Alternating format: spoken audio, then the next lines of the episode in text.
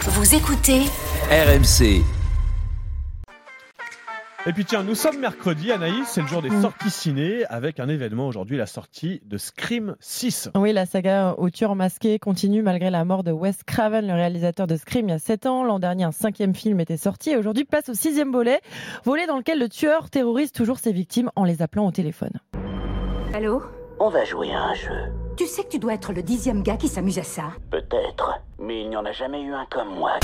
Bon, dans le premier Scream en, sorti en 96 aux États-Unis, il y avait donc, vous venez de l'entendre, Courtney Cox, qu'on retrouve encore dans Scream 6, mais pas Neve Campbell, l'actrice principale, ne sera pas de la partie. Les producteurs ont misé sur Jenna Ortega, la star de la série Netflix, mercredi pour attirer le public. C'est moi que tu veux. Ok, finissons-en. Ils ont aussi fait une grosse campagne de communication qui a terrorisé certains Américains parce qu'en fait, ils ont envoyé euh, bah, des, des faux tueurs avec le masque blanc dans certaines villes américaines. Il a, il a fallu euh, dire ah bah non désolé c'est- de la com. Euh, la police a dû rassurer la population. En tout cas ça sort donc aujourd'hui en France deux jours avant les États-Unis. Ah, bah on a la primeur, voilà, pour aller voir Scream 6 aujourd'hui en salle, 5h28.